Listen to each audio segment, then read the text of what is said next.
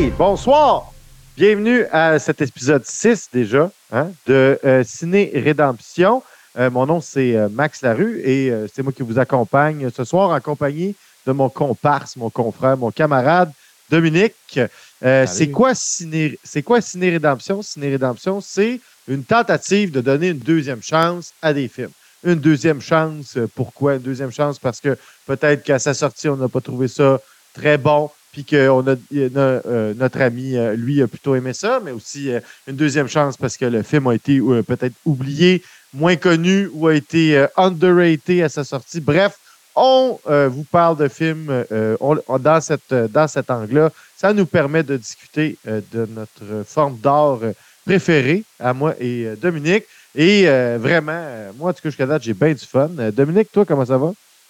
Moi, ça va super bien. Euh, j'ai, comme je disais, euh, off micro, euh, on termine le mois de novembre, ces films de guerre.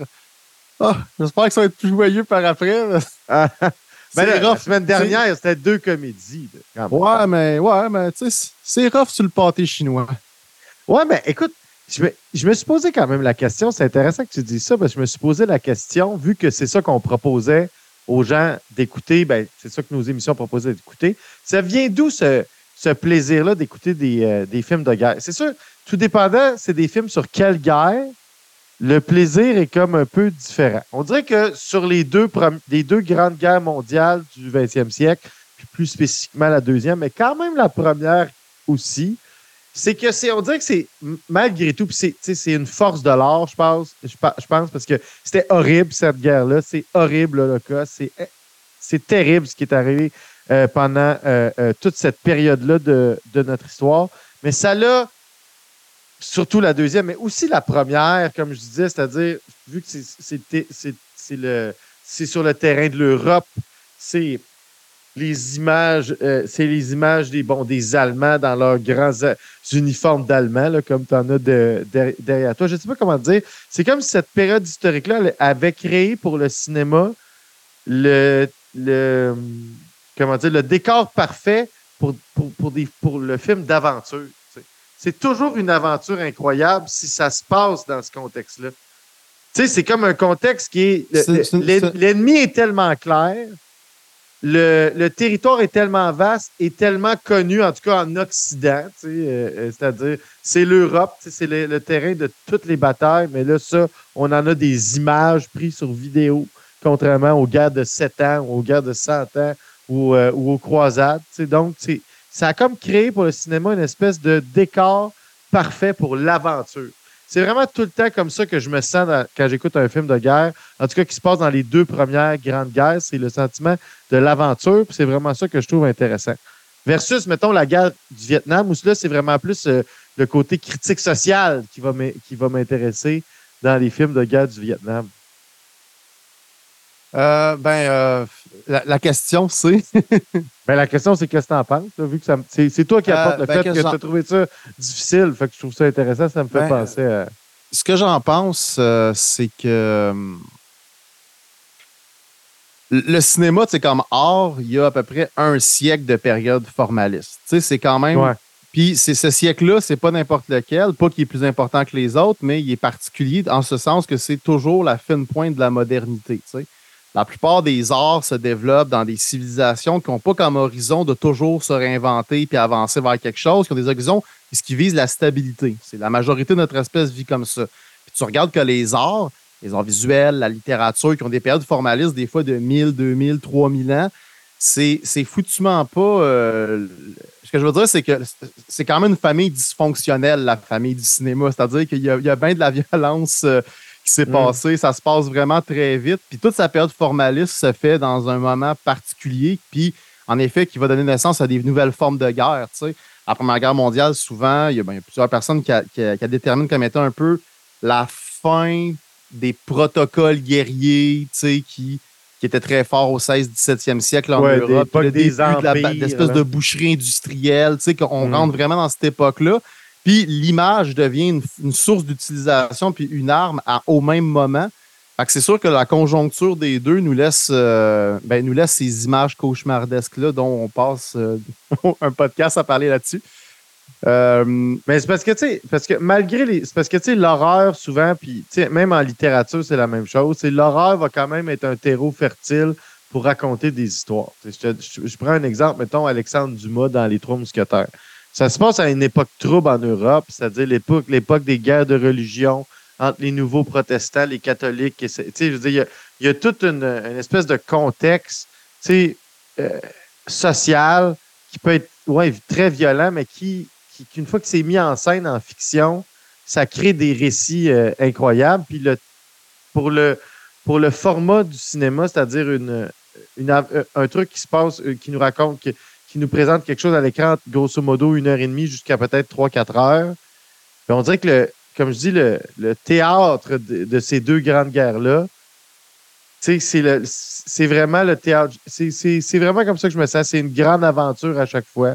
Puis comme je le disais, la guerre du Vietnam, j'aime bien aussi parce que souvent, c'est le commentaire social des films de guerre du Vietnam. C'est ça la, grande différence entre les deux euh, sous-genres, mettons, euh, de films euh, de guerre. De guerre. Ben, en tout cas, à Hollywood, euh, certainement. C'est sûr que c'est ça aussi à l'extérieur du, du cinéma américain. La Deuxième Guerre mondiale, il va y en avoir des films aussi. Toi, ce soir, tu vas nous en parler d'un, mais on aurait pu parler de Das Boot.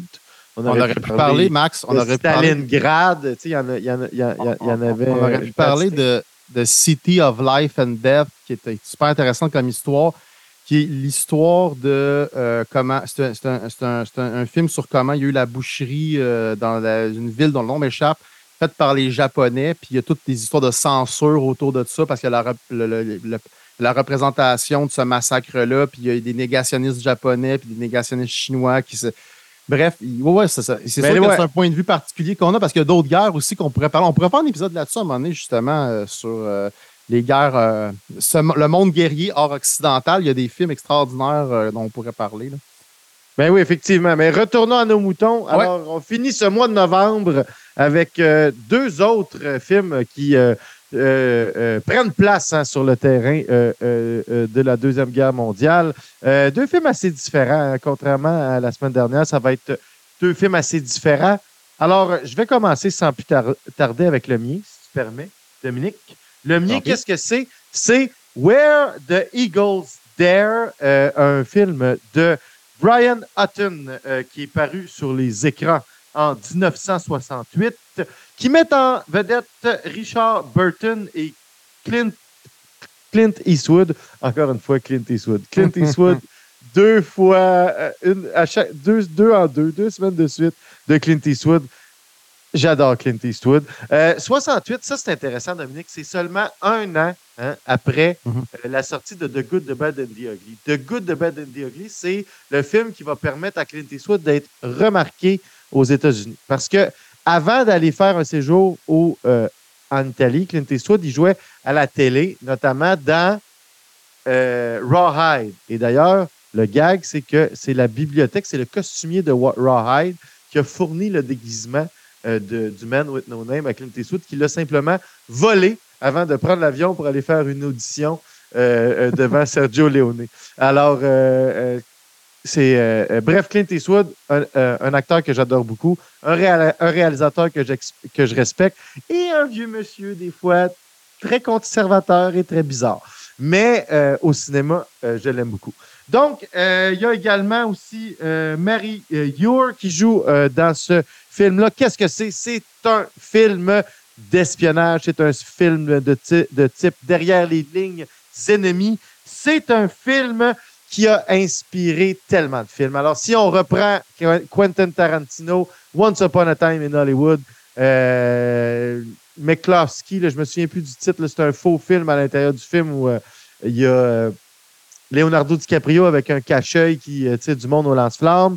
Donc, ce- cette séquence-là est un hommage notamment à Where the Eagles Dare. Where the Eagles Dare va lancer le sous-genre, à mon avis, c'est le film qui va lancer le sous-genre euh, du film de guerre d'aventure vraiment typé, là, où on va voir des séquences justement où les gens vont escalader, vont traverser des, des, euh, euh, des, précipices en téléphérique. Il va y avoir énormément de nazis qui vont se faire tuer. Il y a de l'espionnage, il y a de la twist, il y a de la contre-twist dans ce film-là. Vraiment, ça l'a inspiré un paquet de choses. D'autres films qu'on pourrait penser comme Valkyrie avec, euh, avec euh, notre ami euh, Tom Cruise. Bref, Where the Eagles There, un film que j'écoute presque chaque année, Dominique. Et c'est excellent. Avant qu'on commence les scènes, ton commentaire général, ça serait? Ben, moi, j'ai trouvé hyper bon. Je pense que je l'avais déjà vu à cause de toi il y a comme 15 ans, mais je ne suis pas certain. Mais euh, oui, j'ai trouvé ça super bon. J'ai trouvé vraiment beau. surtout, là, je sais que c'est un commentaire qui, revient, qui revenait la semaine passée, mais dans le fond, la MGM, ils ont leur propre procédé de développement sur pellicule. C'est une, recette qui a développé avec Kodak. Ils développaient tout leur film comme ça. Puis c'est un film qui est visuellement magnifique. Les décors sont hyper beaux. Euh, puis oui, en effet, le, goût d'aventure, euh, des, fois, je me suis surpris. J'ai eu des sentiments, Max, où, comment je te dirais, je me suis senti dans un pirate des Caraïbes des fois. Je ne sais pas pourquoi, mais pas au niveau structurel, mais au niveau de l'émotion. J'étais comme, tu sais, es sur le bout de ta chaise. Oh, ben, c'est un tellement bon exemple. On va commencer avec ma première scène. C'est exactement ce que j'allais dire. C'est, c'est, c'est cette cet opening-là, encore une fois, une scène d'ouverture, on va, on à, l'instant. Euh, c'est encore une fois un coup de génie. C'est-à-dire, immédiatement, bon, il y a le filtre dont tu nous parlais qui est, euh, qui est incroyable. Il y a la musique. Là, on sent vraiment qu'on n'est pas dans une comédie. C'est-à-dire, ce film-là va avoir des moments amusants. Hein. C'est pas un film qui est, euh, qui est dur. C'est vraiment une grande aventure, mais c'est quand même un film qui a un ton plus sérieux que Kelly's Heroes qu'on écoutait la euh, semaine dernière. C'est. C'est tout de suite, je sais pas, le ton est là. Encore une fois, j'adore ces génériques-là qui, qui, qui, jouent en même temps sur l'image. Ouais, exactement. il y a toute la force de la, de la musique, puis on s'en va vers une. C'est tout de suite, on le sent là. On s'en va vers une mission d'importance. Ces plans-là sont incroyables. Hey, filmé en 67. C'est c'est ça que je suis en train de me dire. Il n'y a pas de drone. Là. Y a même non, non, non, il n'y a pas de, drone. c'est de la grosse bobine, les Steadicam. Là. Vous regarderez une photo d'une Steadicam euh, des années 60-70. Pour vrai, c'est un exo-armure genre de science-fiction. C'est pas euh, comme aujourd'hui. Non, exactement. Donc, euh, Ah, j'aime la. J'aime la. C'est tellement bon, ça.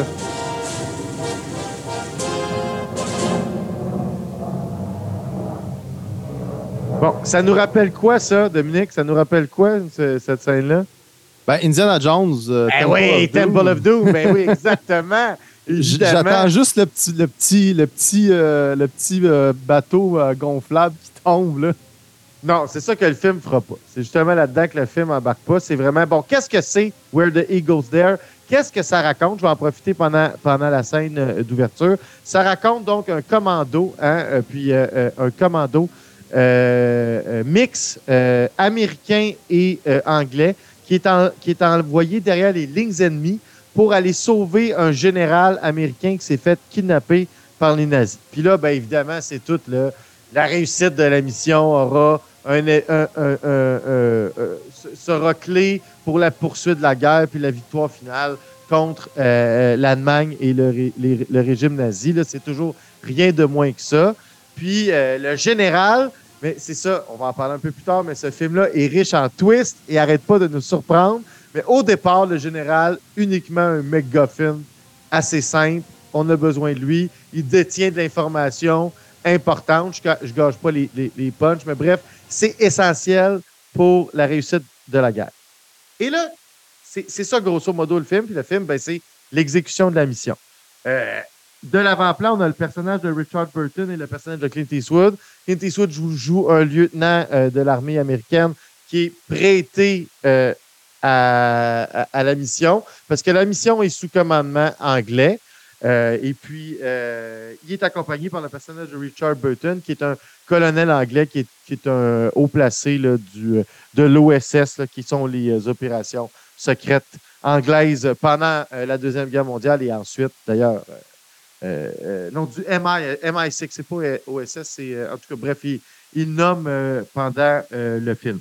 Donc, une scène que je veux montrer, encore une fois, je reviens, revenons à Inglorious Bastard, mm-hmm. la scène avec euh, c'est la scène de l'explication de la mission. Donc, encore une fois, cette scène-là va créer un, paquet de clichés qui vont être réutilisés ensuite dans l'histoire du cinéma à plein d'endroits. Mais euh, euh, la deuxième scène que je veux présenter, c'est vraiment le cliché de l'explication de la mission. C'est là, c'est honnêtement, habituellement, je déteste l'exposure, mais vu que c'est tout fait avec le cérémonial probablement exagéré, c'est-à-dire les briefings de mission dans la guerre devaient être vraiment moins protocole. C'est vraiment léché comme scène. on va la mettre euh, à l'in- à à l'instant, on va le voir. Mais euh, pour moi, ça, c'est une scène qui est vraiment, euh, vraiment bien faite. Ça nous met vraiment dans l'ambiance de la mission. tu sais. Ça va être repris, ça, dans des James Bond, cette approche-là. Ça va être repris dans, dans, justement dans Inglorious Bastard, la scène avec, euh, avec euh, mettons, euh, c'est ouais, c'est Mike Euh, Myers? Mike Myers. Ouais, c'est ça, exactement. Puis, euh, puis, puis, euh, Churchill, dans le fond de la salle, qui, euh, qui, qui fume un cigare. Il est chaud. Our Right. job is to get inside there and get him out as soon as possible before they have a chance to get the information from him. How are you so sure that he's there, sir? The Mosquito he was in crash landed only 10 miles away. The Schloss Adler is the headquarters of the German Secret Service in southern Bavaria. Where else would they take? Là, c'est parfait parce que ça nous donne l'information qu'on a besoin de savoir en, en début, puis ça, perso- ça place la personnalité des personnages. C'est de l'exposure utile. Ce qui, est, ce, qui est, ce qui est plate dans un film, c'est quand l'exposure ne sert à rien. Que c'est juste pour nous. C'est un peu comme, on donne tout le temps le même exemple, mais Simone dans Chartrain Simone. C'est juste un marqueur Ouais. de temps. Là-dedans, c'est que ça met en scène les, les, les protagonistes du film, c'est ça qui est intéressant. Euh, Je, je sais, Max, à- à- à- je sais que c'est un peu peut-être euh, subtil ce que je vais dire, mais la technique encore de développement de l'image, c'est- dur à dire, il faut, le voir, mais il y a, il y a les- ce qu'on appelle les blacks dans l'image, au sens des les noirs, c'est pas les, les ombres, mais c'est comme les teintes de peau, les teintes de costume. On, on les touche quasiment. C'est ça que j'aime de ces films-là. Puis lui, pour vrai, pour vrai, j'ai vraiment tout le long, là, des fois, je, je- je reculais parce que genre, j'avais zoom out de ce qu'il disait tellement je trouvais ça beau, comme si c'était une toile, genre une exposition. C'est c'est- c'est vraiment, vraiment. euh, Ben, c'est surtout en version remasterisée HD. Aujourd'hui, c'est encore. tu sais, C'est décu- c'est décuplé, là. tu sais. Ouais, ouais. On retrouve quasiment la qualité de la pellicule. Ouais, c'est ça. Mais C'est quasiment comme aller le voir au cinéma. là. Tu sais, C'est vraiment pas comme l'écouter en VHS ou à la télé ou, euh, ou même en streaming. En streaming, c'est bon, mais l'avoir en Blu-ray, en physique, c'est ça qui, est le c'est ça qui, est le- qui donne le meilleur. c'est- comme si l'Argentique avait mo- monté une montagne, puis la pellicule l'attendait au sommet. Ah, ça, c'est beau, Dominique. Donc, on continue dans la scène. Moi, j'aime tout le typé des personnages, c'est-à-dire la façon dont, dont ils sont placés, euh, euh, la façon dont les questions se posent. Tout est pensé. Ils, sont, ils sont dans des angles différents. C'est vraiment pour créer l'effet de toile, comme tu dis, c'est-à-dire, ça veut nous donner, ça, ça veut imprégner en nous les clichés de c'est quoi une scène de briefing de mission dans un contexte de guerre. C'est-à-dire, moi, toutes les fois que je m'imagine ça dans ma tête, mettons, euh, je sais pas, je lis un livre puis on parle d'une scène de briefing de mission, c'est cette scène-là qui va venir en, en tête. Ce que je vais m'imaginer dans ma tête, ça va ressembler à ça, tellement le cliché est fort dans, dans, dans cette scène-là, Mm. à mon avis. Je, je pense, Max, que l'équivalent, on peut donner l'équivalent, tu sais, dans, le- dans le monde fantastique, le, le- le conseil des peuples, genre de que Tolkien euh, a jeté, puis là, toutes les, toutes les récupère. En fait, l'équivalent dans le film de guerre, c'est c'est ce que tu parles. C'est la même chose. C'est- comme euh, le marqueur euh, d'information. Ben, c'est que c'est- à peu près aussi marquant, ben, à, peu près aussi, euh, comment dire, c'est à peu près au- aussi marquant au sens du style, c'est-à-dire que, c'est-à-dire l'effet que ça va avoir sur le cinéma après, où il y a un paquet de fois qu'ils vont essayer de reproduire cette am- ambiance-là, l'ambiance de tout le film d'ailleurs, que Saving Private Ryan. C'est-à-dire, après Saving Private Ryan, des, des, des, des scènes de débarquement ou de, où on, où- où on suit euh, des parachutistes ou des gens qui débarquent sur une plage avec une grosse intensité, une grosse violence. Il y en a eu plein pendant des années. Puis aujourd'hui encore, quand on fait ça, on se compare toujours à, à Saving Private Ryan en, en général. Puis ce, ce film-là, en général, a le même effet sur les films d'espionnage, d'aventure. Mais c'est comme. C'est le, le prochain gros step après peut-être To Be or Not To Be. Parce que To Be or Not To Be Mm. aussi a, a seté une certaine, un, un- un certain nombre de clichés du genre espionnage, aventure de guerre dans le, dans, dans- dans le film de guerre euh, en, géné- en général.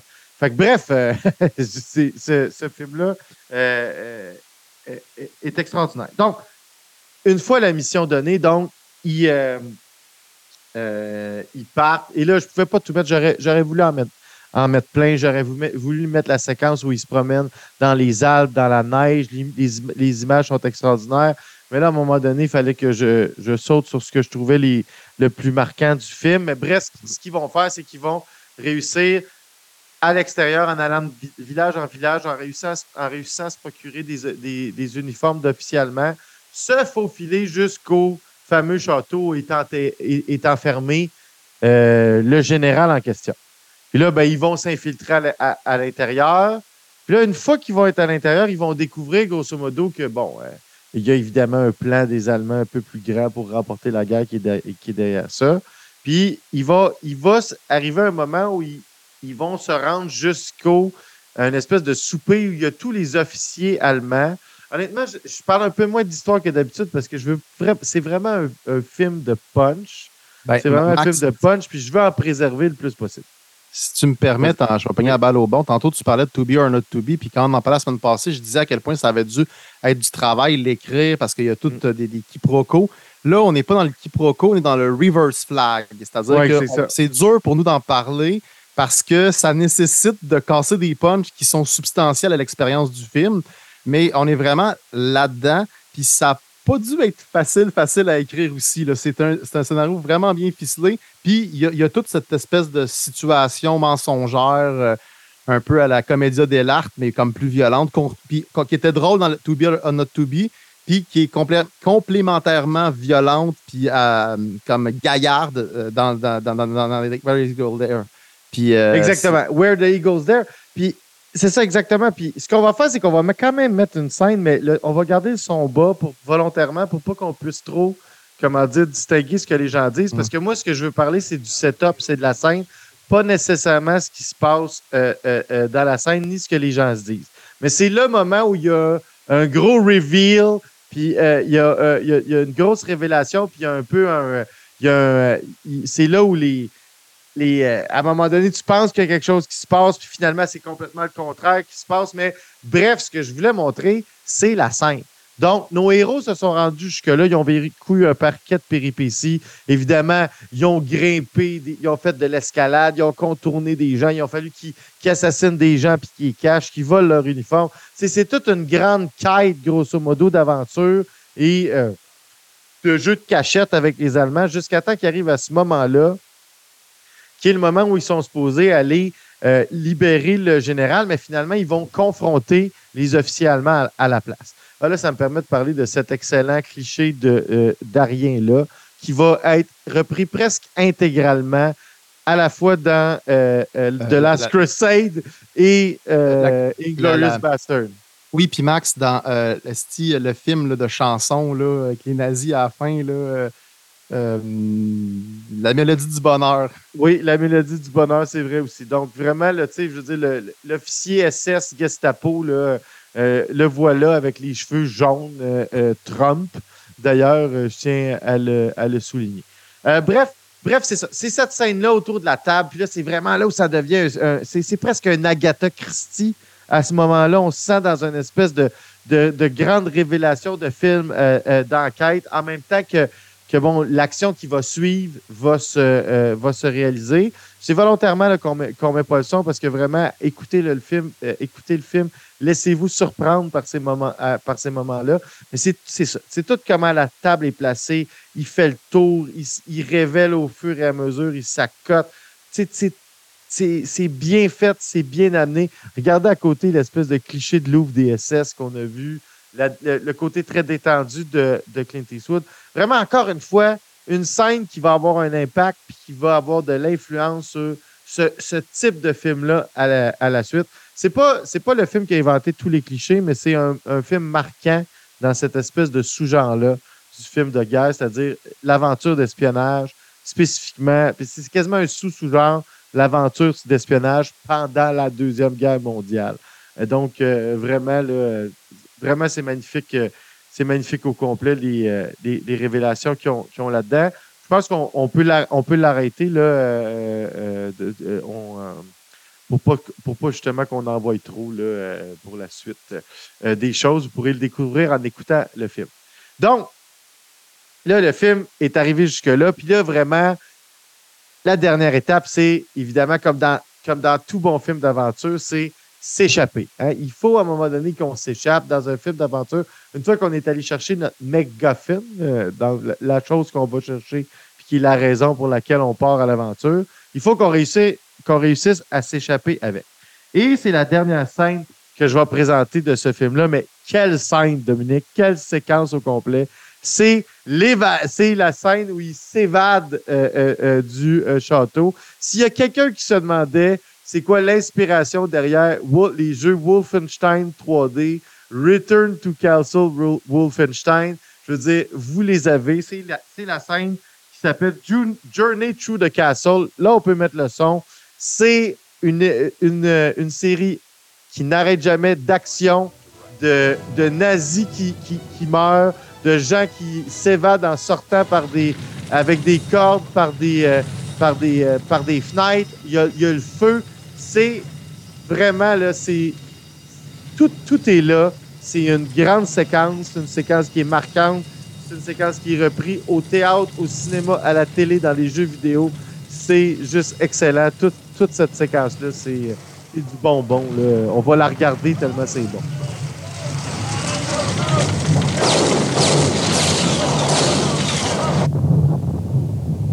Encore une fois, comme la semaine passée, l'action est exceptionnelle pour un film qui a plus de 50 ans.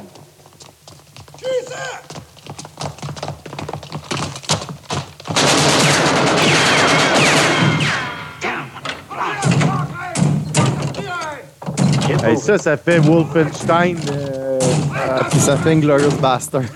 ouais, ça fait Glorious Bastard. Schnell, schnell, der Echelon! Verboten! Classique.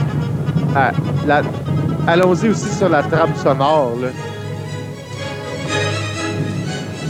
All right, get those men untied. Better put those coats on if you don't want to freeze Il y avait quelque chose, là.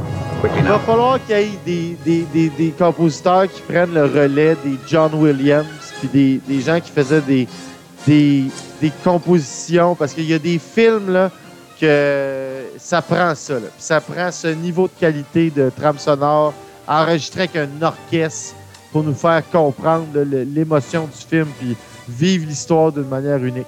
Autant où je verrais pas ça dans un film de Scorsese, où là, c'est des espèces de, de, films qui veulent faire sentir l'effet d'une époque, sont beaucoup mieux euh, ressentis avec la musique, avec un montage mus- musical de, de chansons. là, que, mais ce genre de film-là a absolument besoin d'une trame originale comme ça, là, enregistrée. là, C'est tellement bon.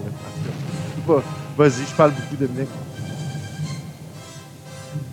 Moi, je, moi Max, euh, je suis comme hypnotisé par l'image. Mais sais, juste pour que les gens comprennent un peu quand je dis ça, le, truc de développement, tu sais, la fameuse histoire là, bon, euh, du de Coca-Cola, de la recette secrète, puis que là, les deux créateurs prenaient pas le même avion parce qu'il y avait, il, y avait, des trucs d'espionnage industriel, savoir c'est quoi la recette de Coca-Cola.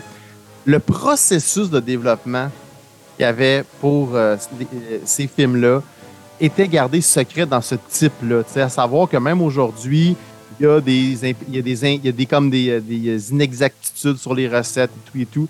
Puis moi, ça me fascine parce que je trouve qu'il y a un côté mystérieux, il y a un côté. euh, et le résultat, je comprends pourquoi ils l'ont gardé parce que c'est un peu qu'imiter des trucs de même, mais les refaire, c'est matériellement travailler de la pellicule. C'est. Tu regardes le feu, là, présentement. Tu comprends tout ce que. C'est un, c'est Ouais, un ouais, peu. il y a dire, une couleur unique. il est il me semble uni que- orange. Mais comme il n'y a, pas de retouch post-prod, là, pour pouvoir faire ça, il faut que tu mettes de telle dose d'acide, de telle affaire. Tu comprends? C'est comme de la chimie pour pouvoir arriver à cette image-là. Puis cette recette-là, ben, est, est secrète. Puis moi, ça, c'est ça qui m'hypnotise dans ces films-là. Puis c'est pour ça que je l'écoutais, puis je textais Max, je dis, Chris, c'est beau. Hey, Max, c'est donc bien beau. Là, j'ai dit, genre, c'est- c'est. beau, puis c'est bon, puis l'histoire C'est est, bien écrit. extraordinaire, puis c'est bien écrit. Puis franchement, on- il n'y en aura pas de suspense. C'est sûr que c'est une rédemption, ce film-là. On vous le sortir, recommande. Écoutez-le. C'est parmi moi les meilleurs films de guerre que j'ai vus dans ma vie. C'est une rédemption. I'll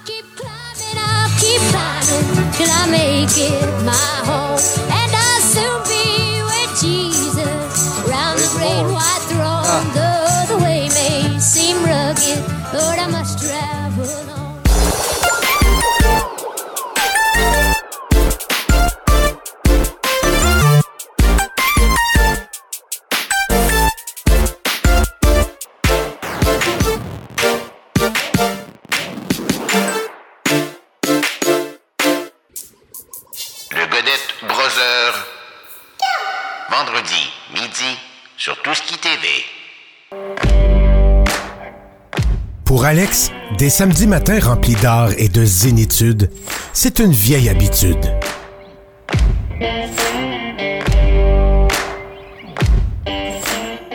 Une vieille habitude.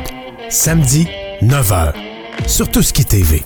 Bon, là, Dominique, comme je disais avant de partir, on a vécu la version romancée euh, de la guerre en première partie.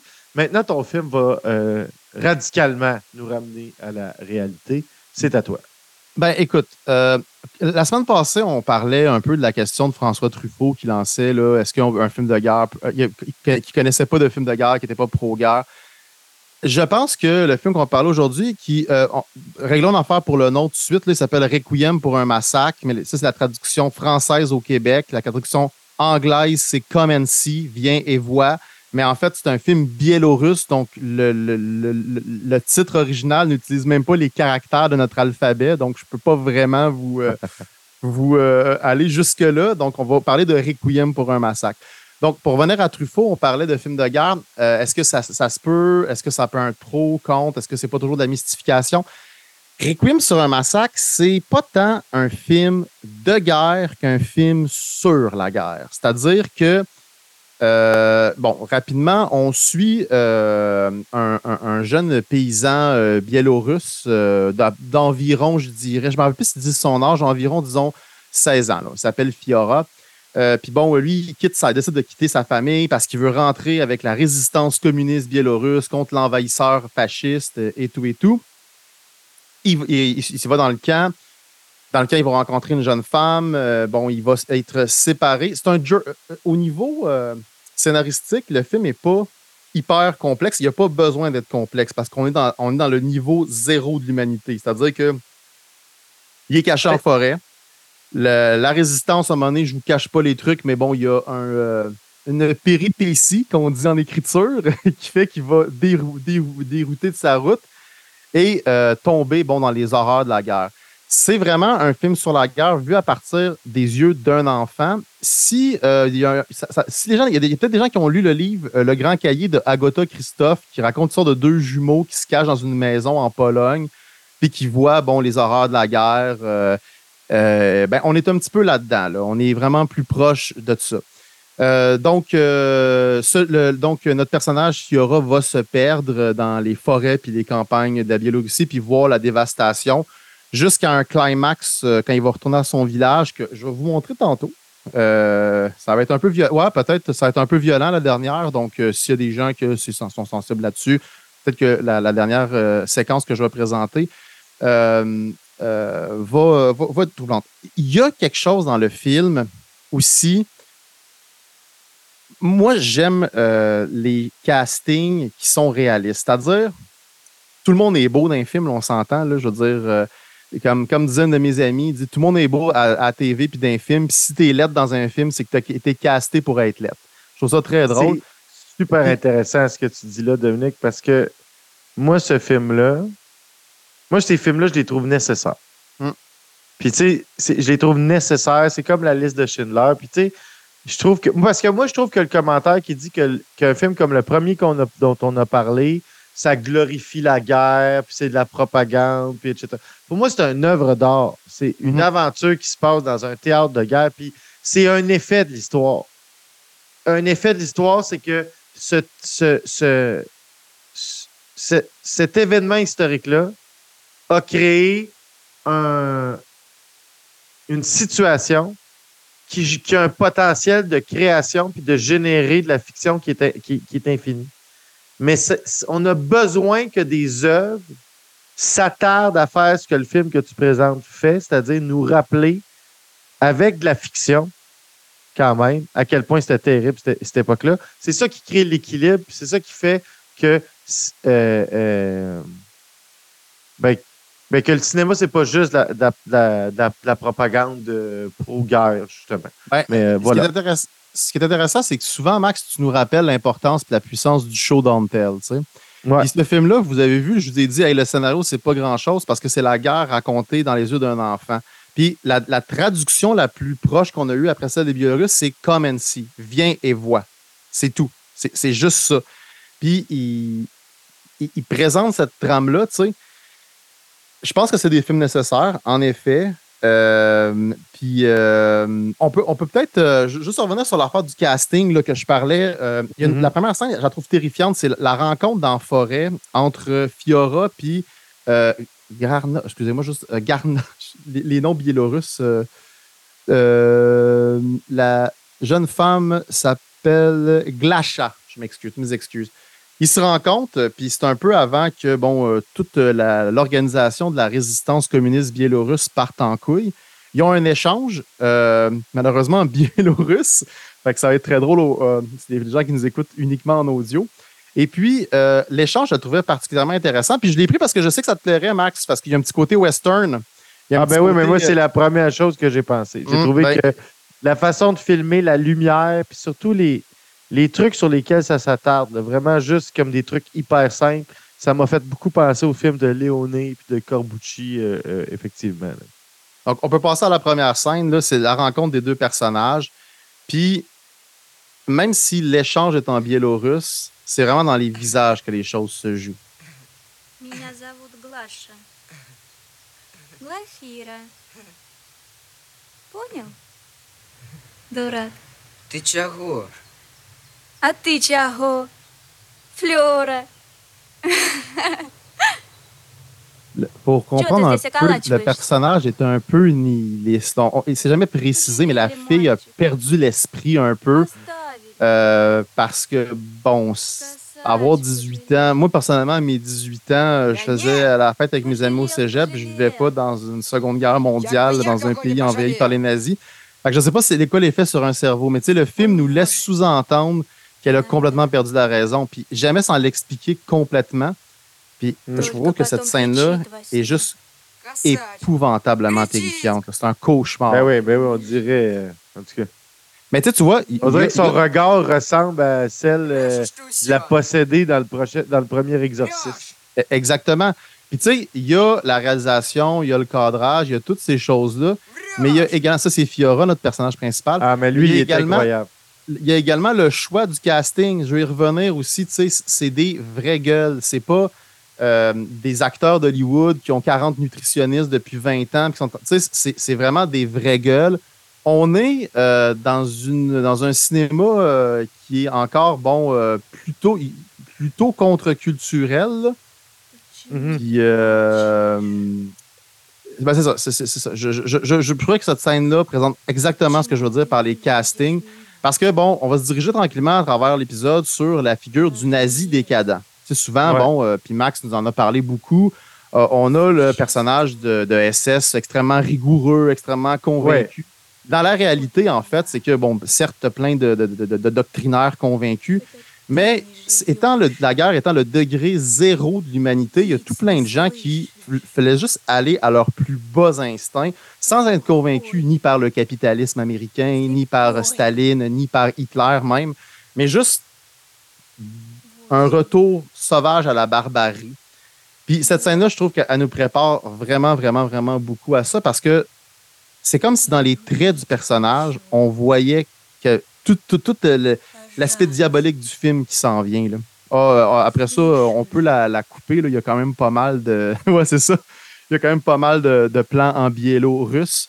Mais euh, même que cette scène-là me faisait penser beaucoup au film The Witch. Je sais pas si tu l'avais aimé, Maxime, mais il jouait beaucoup là-dessus. Puis je trouve que je trouve que c'est Moi, quand je vois les films alternatifs, un peu comme The Witch aujourd'hui, puis euh, A24, leur film, il y a un retour à ce cinéma européen-là euh, où tu as des castings de vraies gueules, puis l'effet est vraiment puissant parce que plus on Ouais, avance ouais. dans le temps, plus on, on a des, des- des mannequins tout le temps. Même les figurants sont des mannequins. Puis là, tu reviens avec des films raw, tournés caméra à l'épaule avec du vrai monde, puis le seul make-up que tu as, c'est parce que tu n'es pas assez amoché, parce qu'en fait, tu en 1942, tu n'as pas mangé depuis deux mois, puis ton pays est en train de se faire envahir par les troupes d'Hitler. tu sais. Mm. Ce qui m'amène à la deuxième scène, puis je vais, euh, je me taire un peu là-dessus, ben, je vais en parler durant, mais comme je disais, le film, c'est du show don't tell. C'est une scène, moi, c'est ma scène préférée du film.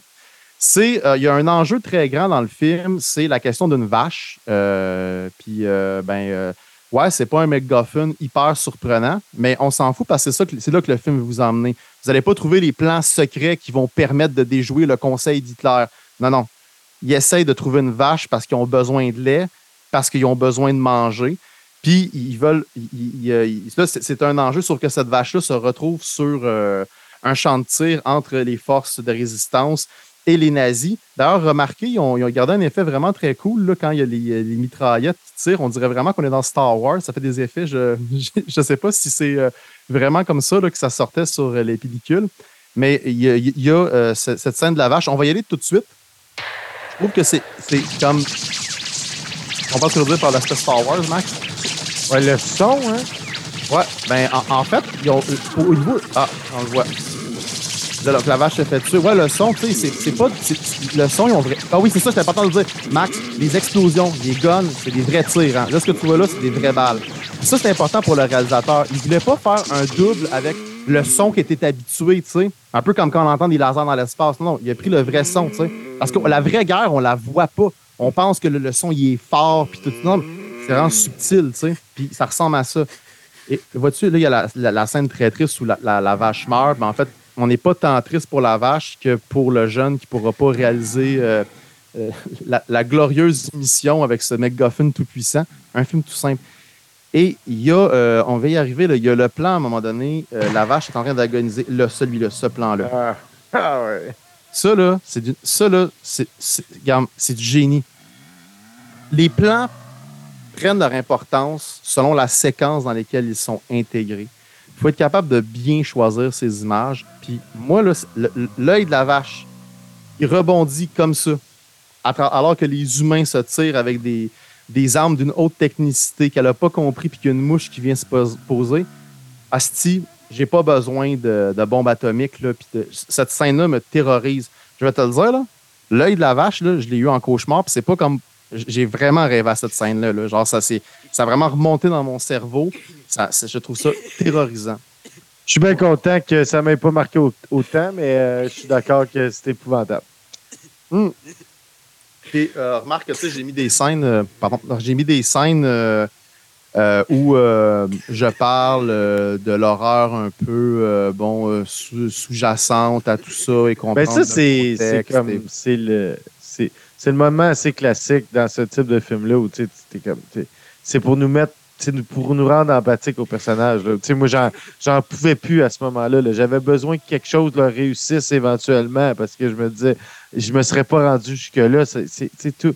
C'est, juste trop épouvantable comme, niveau de survie. C'est le degré zéro de l'humanité. On est presque, on est presque en dessous là, à, rendu à ce moment-là du film. En tout cas, c'est super marquant. C'est vraiment efficace. C'est vraiment efficace. Ouais, euh, puis tourner à l'épaule aussi, on a l'impression d'être avec eux autres euh, euh, tout du long. ouais, c'est ça. Je, je, je, je- pense qu'il y, a- comme un. puis il y a comme un, La première scène que je montrais, le visage de la jeune fille, je le trouve annonciateur. tu sais, Puis chaque séquence du film nous emmène un petit peu plus loin dans la barbarie. C'est ça, c'est ça, c'est peut-être ça aussi la question de Truffaut sur pro-guerre ou pas guerre. tu sais est-ce qu'on nous montre tout? Est-ce qu'on nous montre là, les problèmes d'eau? Parce qu'il y a une bombe qui a fait exploser les canalisations, ce qui fait que la merde des gens est plus filtrée. Fait que là, tu bois de l'eau qui est empoisonnée. Est-ce qu'on. Non, on parle pas de ça dans, les- dans les films de guerre généralement. Est-ce que, tu sais, comme exemple, ça, genre, ce plan-là, je le trouve incroyable aussi. Genre, la brume, le jeune qui se lève, la vache qui est morte. Tu peux prendre ce plan-là, mettre ton ordi, tu fais jouer la scène, là, tu fais spacebar pour mettre sur pause et chaque frame, chaque frame, 24 frames par seconde, chaque frame de ce plan-là est une toile classique qui peut être posée- exposée dans un musée. Mm. Ça, ça, ça, ça c'est un jeu que j'aime jouer. euh, je l'ai fait. Mon exemple habituel, c'est le film Cyrano de Bergerac avec Depardieu. Tu sais, comme, je pense que quand, quand tu peux. Quand tu peux Un rock, Dominique. pause- Hein? Un, un roc, un pic, un pic, que dis-je? C'est un pic. C'est une péninsule. C'est une péninsule. Puis, des fois, il y a des films au complet comme ça. Des fois, il y a des films que c'est des séquences particulières. Je ne l'ai pas essayé avec Requiem pour un massacre, mais je l'ai essayé avec cette scène-là. Chaque frame peut être une toile classique. Euh, je le trouve incroyable. Puis là, bon, ben écoutez, euh, donc tout nous préparait à l'horreur. Euh, là, on pourra en parler, Max. euh, puis je t'invite à, à ce qu'on commente, puis parce qu'il va y avoir une scène un peu longue. C'est une scène, c'est un plan séquence. Bon, long story short, euh, ah, ah, je répète le, le petit warning, c'est assez violent. Oui, oui. On est, oui, oui. Ouais, c'est ça. On est rendu au moment où. Ouais. C'est ça. C'est ça. On est rendu au moment le euh, où les nazis ont décidé euh, de. Parce qu'ils sont pactés raides, hein, Ils sont Oui, sous morts, oui. sous comme la botte, puis c'est pas. euh, tu sais, il y en a plein là-dedans qui sont pas là. ah, convaincus là, par le racisme. Tu sais, ils sont juste Mais c'est-tu des des. soldats y en a-tu- pactés. tu sais. OK, c'est ça. Il y en a que c'est juste la Wehrmacht. hein, parce qu'il faut. Ouais. C'est une, une subtilité, là, mais il faut comprendre que pendant la Deuxième Guerre mondiale, il y a un paquet de soldats allemands qui étaient soldats avant même que, Mhm. le, que le régime nazi s'in- s'installe. Quand un, un soldat de la Wehrmacht, c'était un soldat régulier de l'armée allemande régulière. Donc, c'était pas tous des SS. C'est parce que le, le parti nazi avait ses branches armées. Mais il y avait encore l'armée de l'État. Puis, euh, Ouais, puis bref, la- ça. L'armée régulière là-dedans, il y en a qui ont fait la, ou qui ont fait la première guerre ou qui ont, des, ont perdu des familles à cause de la première guerre. Fait que les enjeux politiques de Hitler sont pas tant importants que leur vie de militaire. Puis eux, la réalité, c'est qu'il y a la France, elle nous a Christine volé, là, c'est le match de- c'est le match revanche. C'est ça, exact, c'est ça. Fait que, bref, donc ça ramène un peu. Juste, juste avant qu'on mette la scène, c'est que souvent, là, les nazis, dans les films, on les met, on les diabolise pour les exclure de l'humanité. Parce que ça nous gêne de nous rappeler que c'est des êtres humains, puis que dans l'être humain, il y a cette potentialité de, de, de mal puissant. tu sais. Ça nous arrange beaucoup. Puis quand il y a des films comme Requiem pour un massacre qui ramènent ça, puis que c'est. Où euh, le pianiste fait ça un peu, tu sais. Puis tu vois que, ah ouais, un cireur de chaussures par les forces de l'histoire, donné, peut devenir un SS ou un gardien de camp de concentration. C'est ça qui est terrifiant, tu sais, c'est que le monstre, euh, c'est le monstre qui dort un peu. euh. Bref, tout ça pour dire, euh, faites attention, la prochaine scène, on peut la partir. Fait que c'est un plan séquence, ça a dû être extrêmement dur à faire. Donc, les nazis ont décidé d'enfermer le village de Biélorusse pour des raisons de, la résistance, on, dé- on défend tout. Puis, ils sont pactés raides, puis ben, ils décident de foutre le feu puis de regarder le village brûler. C'est un plan séquence. Euh, non, je sais pas. attends, C'est pas là, il y a- c'est pas tout de suite. Il y a, il y a d'autres- il y a quelques plans avant, mais vous voyez ça, là.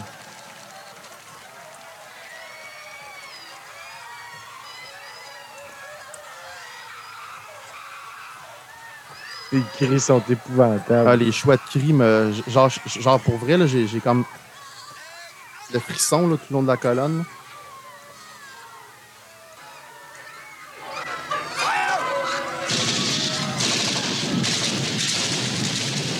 Tu vois comme ils sont, pa- ils sont pactés raides, les deux en avant, là, ils se tiennent même plus de bout. Là. Lui, il est en camisole, même.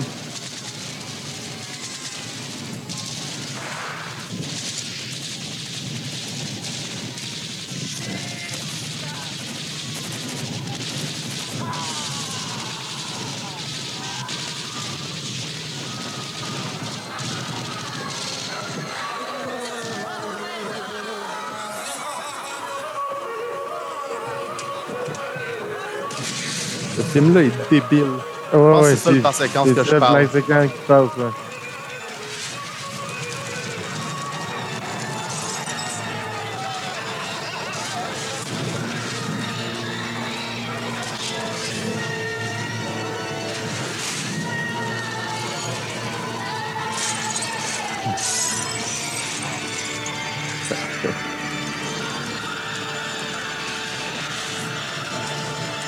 Encore une fois, la musique, le choix de l'orgue, c'est- c'est c'est- c'est- c'est un très bon choix. là. Puis le choix que l'orgue n'est pas là dès le début. Là. Elle arrive Ah, à un certain moment. Quand c'est le pire moment. Ouais. Puis ça fait, Max, un petit peu comme si le début de la tune, le vrai, en fait, c'était les cris que, qui t'ont fait tellement comme. De, de ton poignet tellement au cœur que tu l'as souligné. C'est comme si ça faisait partie du soundtrack. Puis ça, c'est intéressant parce que ça fait partie de l'ultra-réaliste de ce film-là, tu sais. Le Mhm. seul bruit que tu vas entendre dans une guerre, là, c'est les hurlements de douleur avant la mort. Il n'y aura pas de. Il aura pas de gros plans puis tout ça. Euh, bref, c'est pour ça que je pense que c'est un film sur la guerre plus qu'un film de guerre. Euh, pour vrai, prenez, si comme, prenez pas ça pour un oral à l'école comme sujet, là, comme film, mais euh, je le soumettais à la rédemption ce soir. Puis bon, il n'y aura pas de surprise parce que je sais que Max, tu l'as vraiment beaucoup aimé. Beaucoup aimé, comme on peut aimer une expérience comme ça. C'est-à-dire, comme je t'ai dit, ces films-là sont. C'est c'est pas un film que je vais réécouter souvent. C'est pas, un- c'est pas un film qui a une grosse valeur de réécoute. Puis souvent, ça, c'est un, c'est un effet. euh, C'est un, c'est une affaire euh, déterminante. Mais euh, c'est un film que je suis content d'avoir vu. C'est un film que je pense, comme je dis, qui est, qui qui qui est nécessaire. C'est un angle. L'angle que ça traite a été traité souvent. Par contre, c'est peu souvent aussi réussi, que euh, euh, dans, celui-là. Fait malgré le fait que pour moi, souvent, la donnée la plus importante chez un film, c'est sa valeur de réécoute parce que je suis quelqu'un qui réécoute souvent les films. Euh, je vais quand même dire que j'ai apprécié effectivement voir ce film-là. J'ai trouvé ça très intéressant. J'ai trouvé qu'il y a eu des bouts qui sont extrêmement bien filmés. Euh, pour sûrement quelque chose que je comprends qui ne doit pas avoir un énorme budget aussi. Il y avait quelque Non. chose d'im- d'impressionnant euh, là-dedans. Fait que je dirais que oui, Dominique, nous en sommes une soirée à deux rédemptions. I'll keep climbing, I'll keep climbing till I make it my home. parce que tu And I'll soon be with Jesus round the great white throne.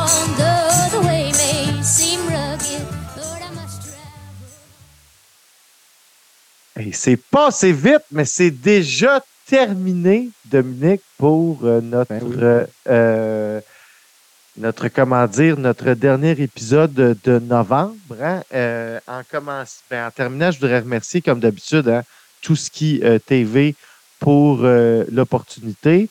Merci à ceux qui ont assisté avec nous. On est en différé. Là. Je vais comprendre les codes de l'Internet, je vous le promets. Mais ceux qui l'écoutent pendant que ça joue sur Twitch, euh, euh, euh, le jeudi à 21h. On vous remercie d'être là. Sinon, on est disponible en rattrapage sur toutes les, plateformes de podcast que vous connaissez. Et aussi, et on vous encourage à vous abonner sur le Patreon de qui télé. D'ici là, Dominique, passe une superbe semaine. Euh, novembre, on peut lui dire dehors novembre. Novembre. La semaine prochaine, on va être en décembre et on commence le countdown jusqu'à Noël. Mais on tombe pas dans les films de Noël tout de suite. Merci d'avoir été là. Merci tout le monde. À la semaine prochaine. I'll keep climbing, I'll keep climbing till I make it my home.